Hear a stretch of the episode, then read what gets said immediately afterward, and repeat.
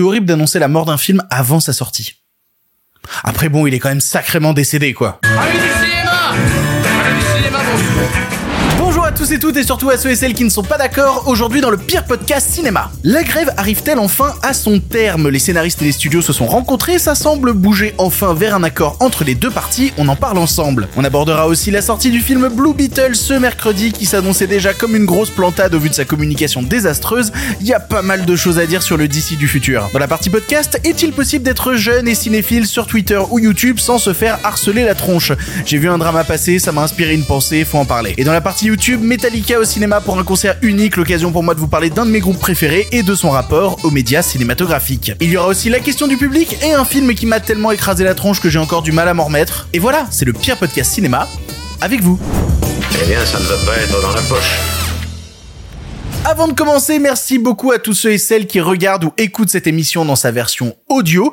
Ben voilà, l'émission a dépassé un mois. Ça y est, ça y est, on est à plus d'un mois d'émission et maintenant on attaque le deuxième mois ensemble. On est bien, on est détendu, on est de bon matin. Parce que oui, je vous le rappelle, l'émission est diffusée tous les lundis, mercredis et vendredis à 7h du matin, donc en vidéo et en audio. N'hésitez pas sur les différentes plateformes, que ce soit YouTube, à laisser un pouce bleu ou en audio à laisser une bonne note. C'est, ça fait toujours plaisir, voilà. J'ai beaucoup de mal à parler, elle va être compliquée cette émission. C'est parti pour les sujets du jour. Respect et robustesse, Caius C+. Alors, les nouvelles sont bonnes?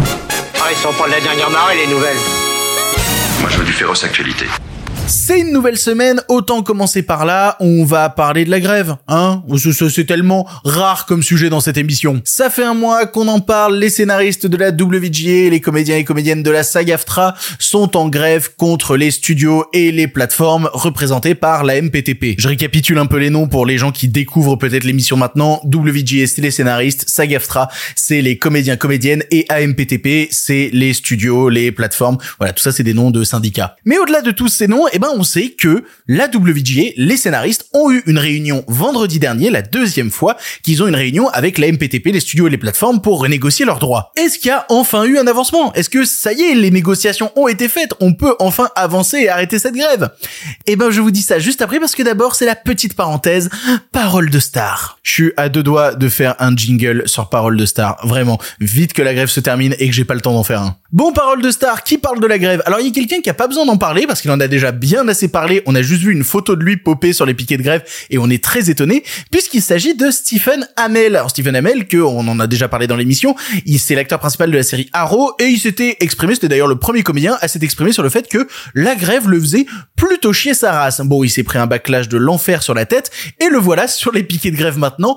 Ne serait-ce pas un peu hypocrite et pour sauver son image? Hmm, C'est une très bonne question. L'autre qui s'est exprimé sur la grève aussi, c'est Sean Astin. Alors Sean Astin, vous le connaissez sûrement parce qu'il joue le rôle de, de Sam Gamgee, voilà, dans euh, Le Seigneur des Anneaux. C'est un des leaders justement du syndicat des comédiens et comédiennes, la saga AFTRA, et il a déclaré les studios n'ont rien s'ils ne nous ont pas nous. Nous méritons et devons être payés au prorata du succès. Nous devrions avoir une participation financière continue sur les produits que nous créons. Et c'est tout le combat actuellement justement. C'est quand une série a du succès ou quand un film a du succès sur une plateforme, eh ben on connaît trop peu les chiffres pour être payé au prorata du succès qu'a apporté la série ou le film en question et du coup on est payé une misère. Et quand je vous dis que même quand on joue dans une série connue, eh ben on peut être payé une misère, il y a Spencer Grammer qui s'est exprimé au sujet de la grève. Alors Spencer Grammer, vous la connaissez peut-être parce qu'elle joue Summer dans Rick et Morty et elle a parlé justement de son quotidien et elle a dit quand j'ai eu mon fils, je n'avais pas gagné assez d'argent cette année, je n'étais pas éligible à l'assurance maladie. J'ai dû en trouver une externe alors même que j'étais dans Rick et Morty. Une des voix principales de Rick et Morty ne gagnait même pas assez pour avoir l'assurance maladie, c'est pour vous dire.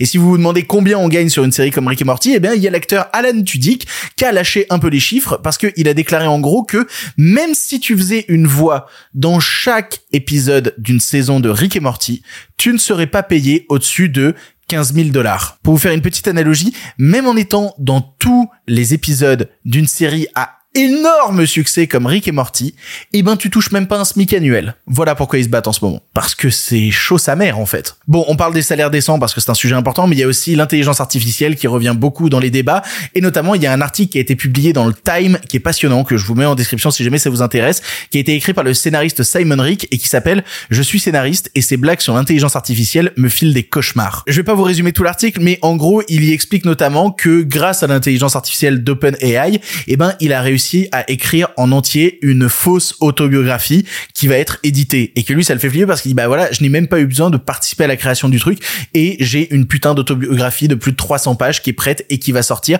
D'ailleurs l'audiobook va être lu par Werner Herzog. Et globalement tout l'article il dit bah voilà malgré que ça me fait peur je suis doté d'une vraie détermination à lutter contre l'intelligence artificielle et montrer justement que ben nous en tant que scénaristes on a encore une place dans cet écosystème de création. Et cette détermination du secteur culturel elle commence à faire flipper même les plus hautes sphères et notamment du côté de chez Netflix avec le patron de Netflix Ted Sarandos et ça on l'apprend dans un autre article qui nous provient du Los Angeles Times. À la toute base de la grève, Ted Sarandos, le patron de Netflix, il était en mode la grève on en a rien à foutre. Nous on est une plateforme en ligne, on a nos abonnements tous les mois. Euh, voilà, si on veut créer du d'autres contenus, eh ben on ira le créer à l'international. Votre grève elle nous fait pas peur. Petite parenthèse là-dessus d'ailleurs, mais c'est vrai que les studios qui possèdent des plateformes s'en sortent beaucoup mieux que ceux qui n'en possèdent pas. Voilà, euh, Disney, euh, bah là on parle de Netflix ou même Warner avec HBO Max, ils s'en sortent beaucoup mieux que par exemple Sony. Je vous encourage à jeter un coup d'œil à l'action en bourse de Sony et eh ben depuis le début de la grève, on peut dire que c'est en chute libre. Voilà, c'est littéralement en train de se casser la gueule. Bon, j'en reviens à Netflix. Clairement, eux, leur but c'était de se reposer sur le contenu créé à l'international parce que ben en France, voilà, il y a pas de grève, on peut continuer à tourner. En Corée, il y a pas de grève, on peut continuer à tourner. Ils se disaient, on s'en fout si ça bloque aux États-Unis. Et eh ben nous, on est diffusé partout dans le monde, on peut continuer à produire du contenu original ou même faire des acquisitions de films plus anciens pour renouveler notre catalogue. Mais là, je vais directement citer l'article du Los Angeles Times hein, qui dit littéralement, ils pensaient que la peur de voir encore plus d'emplois partir à l'étranger obligerait les scénaristes et acteurs américains à réduire leurs demandes. Mais ils semblent avoir sous-estimé le pouvoir de la solidarité artistique. Il n'y a pas que les acteurs et les scénaristes qui veulent être payés équitablement. Tout le monde le veut. Et bim. Il y a notamment une news qui est sortie il y a quelques jours et pour vous dire un petit peu dans quelle situation étriquée se retrouve Netflix en ce moment, euh, ça concerne la série Squid Game et notamment le casting de la série Squid Game qui a demandé à être payé davantage comparé à la saison 1, saison 1 qui a eu un succès absolument gargantuesque et où ils n'ont pas été payés sur ce succès-là. Hein. Même le réalisateur en parlait. Globalement, il a été payé au moment où il a fait la série et le fait qu'elle ait explosé, bah, n'a pas compté dans la balance. Et eh ben, le casting de la série, il est représenté en Corée notamment par un syndicat qui s'appelle la Korea Broadcasting Actors Union. Voilà, ils ont demandé à rencontrer Netflix et Netflix n'a pas désiré les rencontrer. Voilà, on en est à ce niveau de cynisme-là. Le problème, c'est que toute la pensée de Netflix et toute une partie de l'industrie, des studios, des plateformes pensent qu'en fait, ça devrait être une sorte d'honneur que de travailler dans l'industrie. Vous voyez, genre, vous avez la chance de faire ce métier-là, vous devriez déjà être bien assez content qu'on vous ait ouvert la porte. Voilà, vous devriez être heureux d'avoir une telle représentation et donc votre bonheur ne devrait pas nécessiter d'être payé à hauteur de votre travail. Et c'est vraiment une pensée qui circule de partout. Sauf que à l'intérieur, ils oublient qu'il y a le mot travail en fait. Ça reste un travail et un travail mérite un salaire hauteur des revenus qu'ils génèrent. Et ils sont cons actuellement tout ce qui est studio et plateforme qui bloquent parce que s'ils acceptaient une partie des trucs, eh ben ils pourraient recommencer à avancer. C'est ce qui est arrivé notamment au studio Neon aux États-Unis qui eux ont accepté les propositions de la SAG-AFTRA des comédiens comédiennes et du coup, eh bien Neon qui possède les droits de distribution aux États-Unis du film Ferrari, le nouveau film de Michael Mann, eh ben va pouvoir envoyer sur le tapis rouge du festival de Venise Adam Driver et Penelope Cruz pour faire la promo du film alors que les autres films américains qui y seront, eh ben, Podzub. Et on sait à quel point envoyer du cast pour représenter les films, c'est important. Et c'est pour ça qu'actuellement, beaucoup de studios repoussent leurs films. Parce que, ben, ils ont personne pour les défendre dans des junkets, dans des interviews, dans tout ce genre de joyeuseté. Bref. Et du coup, réunion entre la WGA, les scénaristes, et la MPTP, les studios plateformes. On attendait cette réunion parce qu'elle arrivait une semaine après une réunion qui avait été complètement un échec. Au bout de trois heures, tout le monde s'était barré de la table en mode allez vous faire cuire le cul? Enfin, il y a eu une nouvelle réunion. Qu'est-ce qu'elle a donné? Et ben, on sait pas. Voilà, je, j'aurais aimé vous donner des nouvelles, mais je n'en ai pas. Et en plus, c'est délibéré. En fait, ils ont fait un communiqué, la, la WGA, où, alors, je vais vous le résumer en gros, hein, mais en gros, ils ont dit, on a rencontré les représentants des studios qui nous ont fait une contre-proposition, et du coup, sur cette contre-proposition-là, on doit leur donner une réponse dans la semaine. Je continue à les citer, ils disent, parfois, pour que des négos se passent bien, il faut pas tout dire au public, pour qu'ils commencent pas à suranalyser ce qu'on fait, commenter tous nos faits et gestes. Du coup, maintenant, ce qu'on va faire, c'est qu'on va négocier, et on va plus rien dire on vous tiendra au jeu quand on aura des nouvelles. Et ça, cette position-là, elle veut dire deux trucs. Soit les négociations sont en train de bien se passer et ils veulent pas tout faire capoter, comme ça s'est passé la semaine dernière où il y avait eu des demandes que les informations filtrent pas de la réunion et au final tout était sorti en trois jours. Bah voilà, ils veulent pas que ça se repasse à nouveau et donc du coup ils se taisent et ils s'en tiennent aux négos. Soit les négos, eh ben avancent pas si bien que ça et ils se retrouvent un peu le cul entre deux chaises parce qu'à la fois on leur a accepté des trucs et sur d'autres, eh ben ils ont dû rogner et faire des compromis. Et le problème c'est que dans la situation actuelle, si c'est la deuxième option et que ça commence à filtrer, eh ben la qui est déjà très très très énervée pourrait l'être d'autant plus s'ils apprennent que les représentants du syndicat ont lâché sur certains points que certaines personnes trouvaient particulièrement importants. Mais en vrai, soyons réalistes, il faut des compromis. C'est, évident qu'il faut des compromis et que tout ne passera pas tout seul. Il y a juste une limite à se mettre dans le fait de se compromettre. Et on va espérer que la WGA, après 100 jours de grève, soit pas complètement en train de lâcher sur des trucs qui sont absolument fondamentaux. Voilà, j'arrête pas de vous dire à chaque émission que j'en ai marre de parler de la grève, mais en fait j'en ai marre de parler de la grève quand j'ai des choses à dire dessus. Là, le fait que sur une réunion aussi importante, on n'ait aucun visuel, bah je trouve ça juste super inquiétant. Voilà, j'ai rien à dire. J'ai rien à dire sur un sujet aussi important que le futur des scénaristes à Hollywood parce que aucune info à filtrer, ça devrait tomber dans la semaine, on va croiser les doigts, mais pour l'instant, euh, pas de son, pas d'image, pour le meilleur comme pour le pire. On avance. Bon, on, va parler de DC, mais avant ça, je suis obligé de vous parler du fait que ça fait un mois que je fais cette émission, du coup, et que c'est toujours une vraie difficulté que de trouver des sujets intéressants et importants à traiter dans l'émission. Faire le tri de qu'est-ce qui vaut le coup et qu'est-ce qui vaut pas le coup, qu'est-ce qui apporte de l'intérêt. Et là, par exemple, j'ai dû me retenir corps et âme de ne pas vous parler encore une fois cette semaine du journal du dimanche, parce qu'ils ont encore fait n'importe quoi en ce qui s'agit de cinéma. Notamment, il y a une brève à l'intérieur du dernier JDD où il parle du réalisateur Jim Jarmusch qui est en train de tourner à Paris et ils disent le réalisateur Jim Jarmusch qui a reçu deux palmes d'or pour Patterson et The Dead Don't Die. Jim Jarmusch n'a jamais reçu la palme d'or. Putain, c'est nul C'est incroyable de faire une erreur aussi bête. Comment ils peuvent faire une erreur juste aussi bête? Sachant qu'en plus, si on veut un temps soit peu parler de cinéma, en 2019, quand il y avait The Don't Die, la Palme d'Or, c'est Parasite. Elle a quand même fait un peu de bruit. Je ne comprends pas comment cette erreur est arrivée tellement elle est bête. Et à tous ceux qui vont me dire, oh, ça va, tu arrêtes de taper sur le JDD, ils ont fait une grosse interview avec Almodovar, en plus pour un film qui parle d'homosexualité. Euh, voilà, le JDD, ils font des trucs.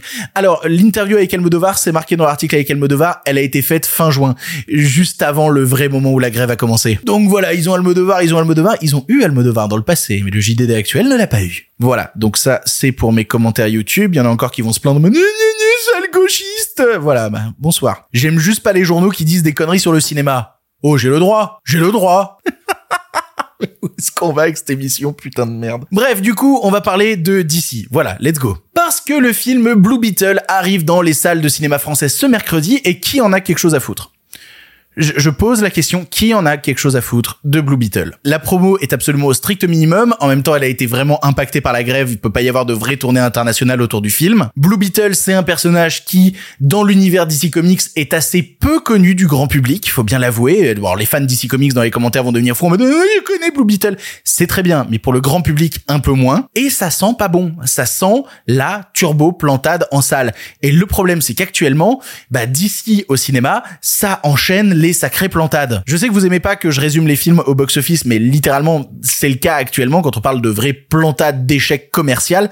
Bah, c'est ça. Alors, Shazam 2, ça a été une plantade au box-office et en plus de ça, un échec même visuel. Voilà, le film est affreux. Et ne parlons même pas du box-office de The Flash qui vraiment est cataclysmiquement un four. Le problème concernant ce nouveau venu dans l'univers d'ici, Blue Beetle, c'est que déjà le film est fait par des personnes qui sont pas assez identifiées pour réussir à tabler dessus niveau communication. Le réalisateur du film s'appelle Angel Manuel Soto et il est connu pour un seul film, un film indépendant qui n'est même pas sorti en France, qui s'appelle Charmed City Kings et c'est un truc assez récurrent dans le cinéma de super-héros que d'aller prendre des petits réalisateurs de cinéma indé, de les mettre sur des grosses machines et de les rendre un peu malléables, d'en faire un peu ce qu'on veut. Débarques, t'as la chance d'être sur le projet, bah tiens, on rejoint ce qui était dit avant, t'as bien de la chance d'être là, donc maintenant tu vas faire ce qu'on dit dans un truc bien calibré. Et c'est pareil pour le casting, le premier rôle est fait par Zolo Maridueña, qui est connu seulement par une partie des gens pour la série Cobra Kai, mais personnellement j'ai même pas vu Cobra Kai, je savais même pas qui c'était. Alors si on veut un peu plus de casting, un peu plus alléchant, bah on peut dire que notamment il y a Susan Sarandon,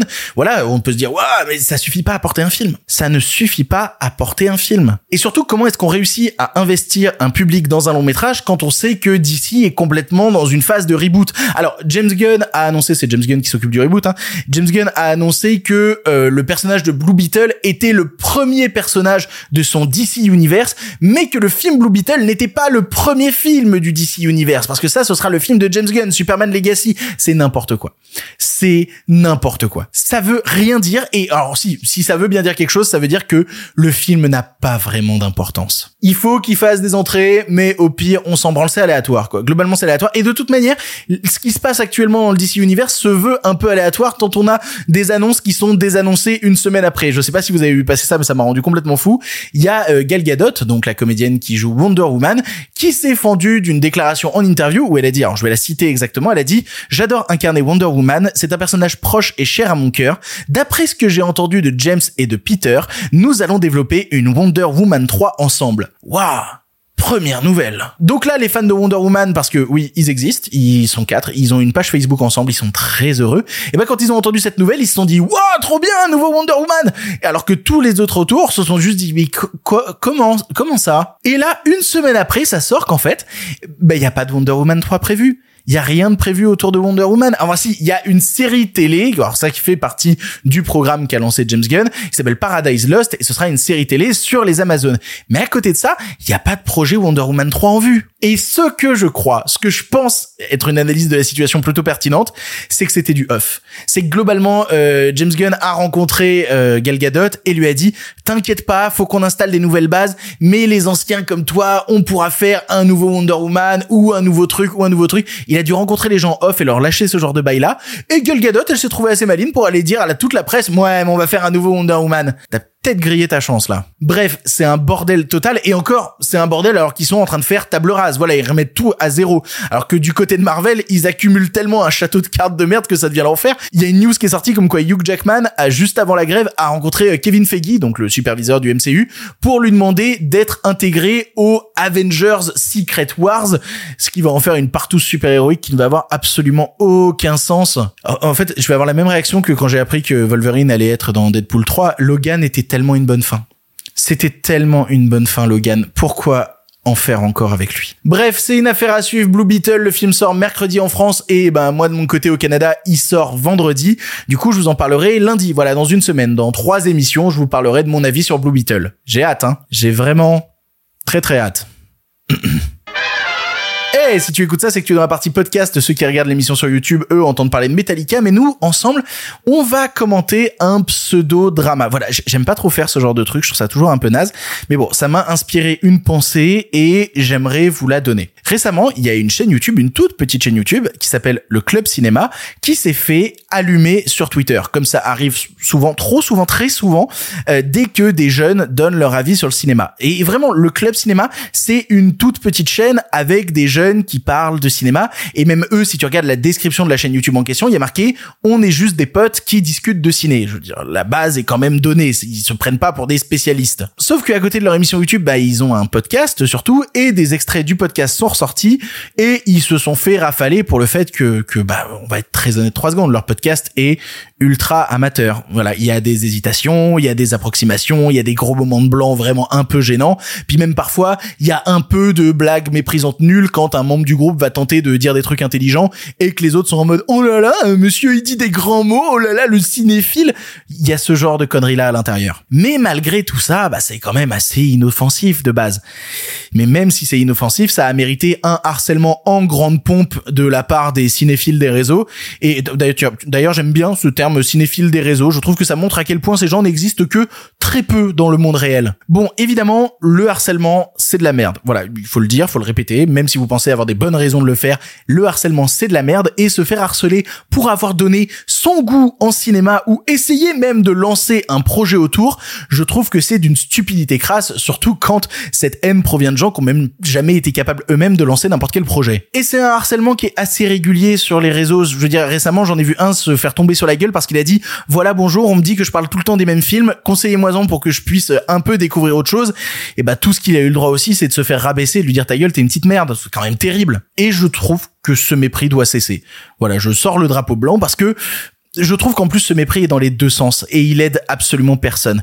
Je trouve autant insupportable les bébés cinéphiles qui dès qu'on leur conseille un film non américain sortent des grands euh, ils regardent des films ouzbeks de 5 heures en noir et blanc. Voilà, ça prouve juste un grand manque de curiosité, c'est même triste de lire ce genre de phrases. Et en face, je trouve pareil parfaitement regrettable qu'on tombe sur la gueule de gamins de 19 ans en pleine découverte d'une certaine cinéphilie et qu'on leur reproche à leur âge de pas connaître par cœur la filmo de Bruno Dumont, de Kiarostami ou je sais pas de, de Jazz Voilà, j'ai pris un français, un iranien, un chinois. On fait dans la diversité. Je pense que tout ça, tout ce que ça crée, c'est une rupture supplémentaire, une incompréhension et donc une perte de dialogue immédiate. Je veux dire des a priori et la mort d'une certaine forme de culture par l'autre. Et je dis pas qu'il faut tomber dans un relativisme à outrance en mode tu regardes que des films populaires, c'est super. Non, moi personnellement je suis plutôt de l'école Bégodeau qui a sa forme de mépris aussi, hein, mais je l'aime assez bien quand il dit euh, ça t'emmerde pas d'aimer la même chose que tout le monde? Bon, c'est une phrase qui est méprisante à souhait, je suis pas certain que ça me mette dans mon raisonnement, mais c'est vrai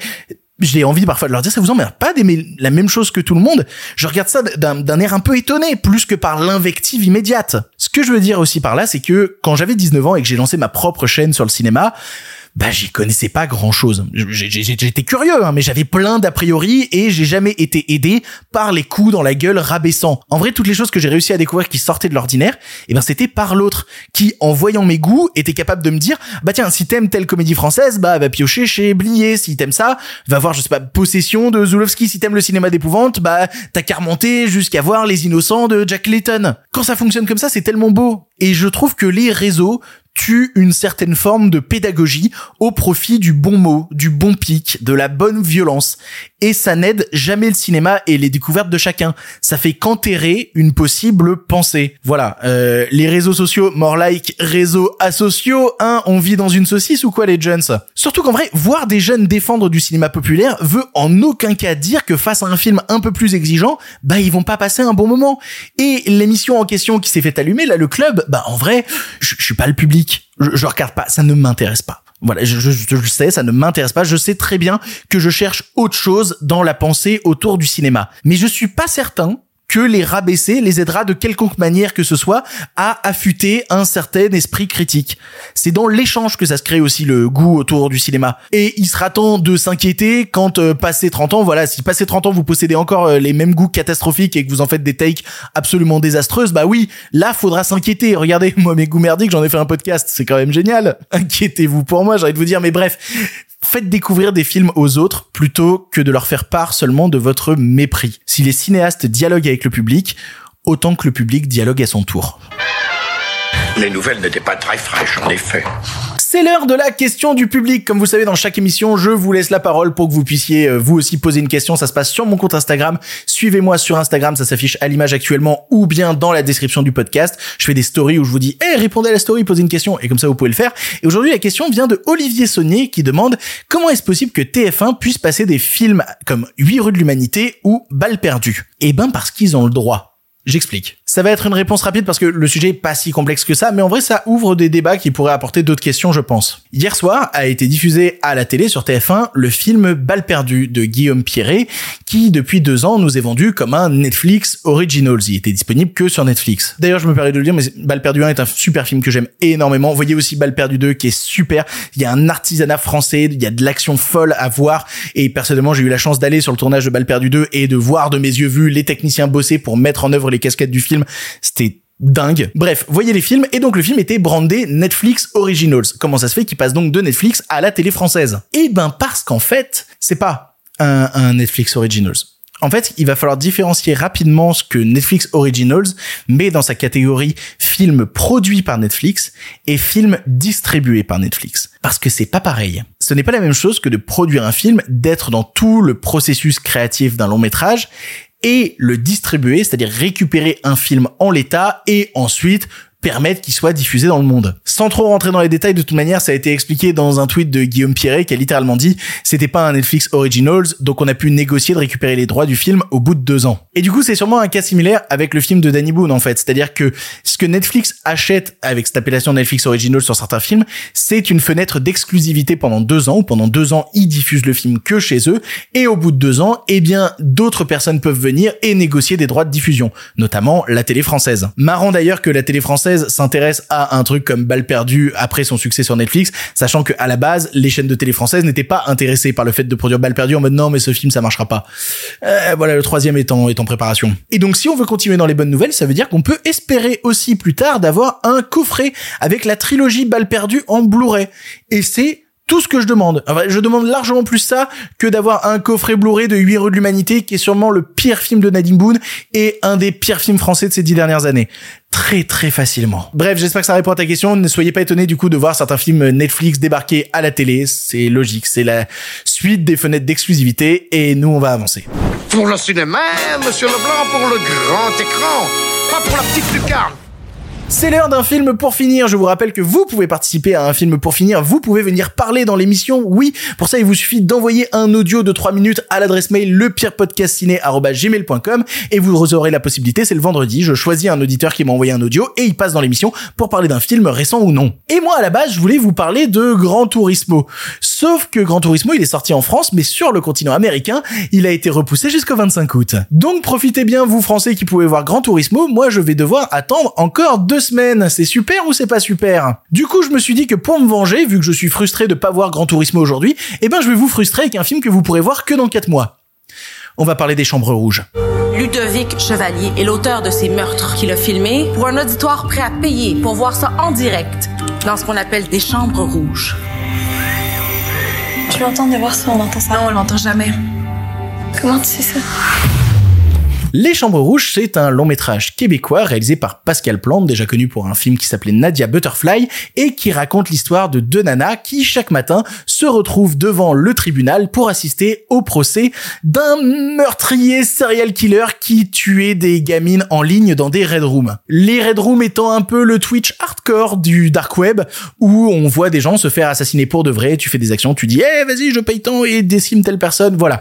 Eh bien, il y a un serial killer qui est jugé pour ça, et il y a deux nanas qui sont complètement fans de lui, qui viennent le voir tous les jours pendant son procès. Et derrière ce pitch qui a l'air un peu étrange, se cache en fait un de mes films préférés de l'année. Voilà, d'habitude je dis ah il va direct dans le top 10, celui-là est dans le top 5, sans aucune forme d'hésitation. Ce qui est intéressant déjà de voir, c'est l'évolution du réalisateur Pascal Plante, qui va abandonner en fait un certain travail de la caméra à l'épaule pour se concentrer sur un travail du cadre ultra millimétré.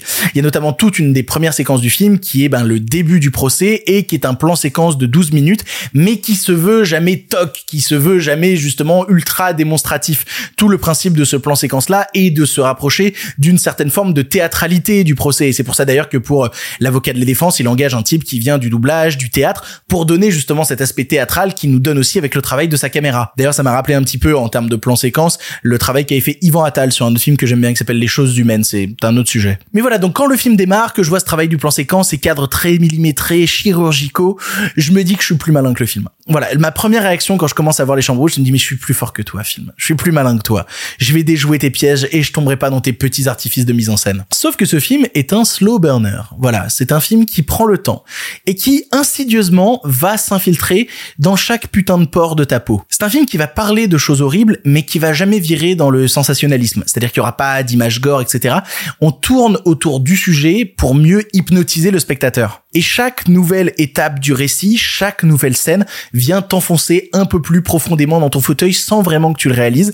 Et voilà, je parlais d'hypnose, je me suis fait hypnotiser à mon tour. Déjà parce qu'il y a un truc qui est très très fort dans le film, c'est qu'il cherche toujours un sens du réel, notamment concernant le dark web, ou même il y a des séquences de hacking qui sont les plus réalistes que j'ai jamais vues. Déjà parce qu'elles sont d'une clarté folle, n'importe qui peut comprendre ce qui se passe et à quel point le hacking c'est pas ce truc là, je tape sur mon clavier, ça fait des chiffres verts, c'est pas ça, c'est tellement plus simple. Et il y a un propos qui se dessine autour de ça sur la technologie omniprésente, sur ce qu'on confie à la technologie sans jamais avoir un côté un peu méprisant la concernant. Et notamment toute une séquence du procès où quelqu'un vient parler de tort et euh, vient parler des sites en point oignon et pour ceux qui ne comprendraient absolument pas de ce quoi je parle, eh bien le film n'essaye jamais de montrer ça et de le pointer du doigt, il essaye d'en faire du purement factuel. Et donc c'est brillant de précision sur son travail du cadre, c'est brillant sur les propos de fond et les thématiques du récit, mais c'est aussi brillant sur, la direction de ses personnages. L'héroïne en plus de base a tout du perso que je peux détester, c'est-à-dire, vous savez, ces personnages froids, qui ne parlent pas, qui restent dans leur coin, des Dark Sasuke. Voilà, on est vraiment sur ce genre de personnage-là. Mais en fait, derrière cette apparence de froideur se dessine un univers de possibilités. Chaque micro-détail qui nous parvient d'elle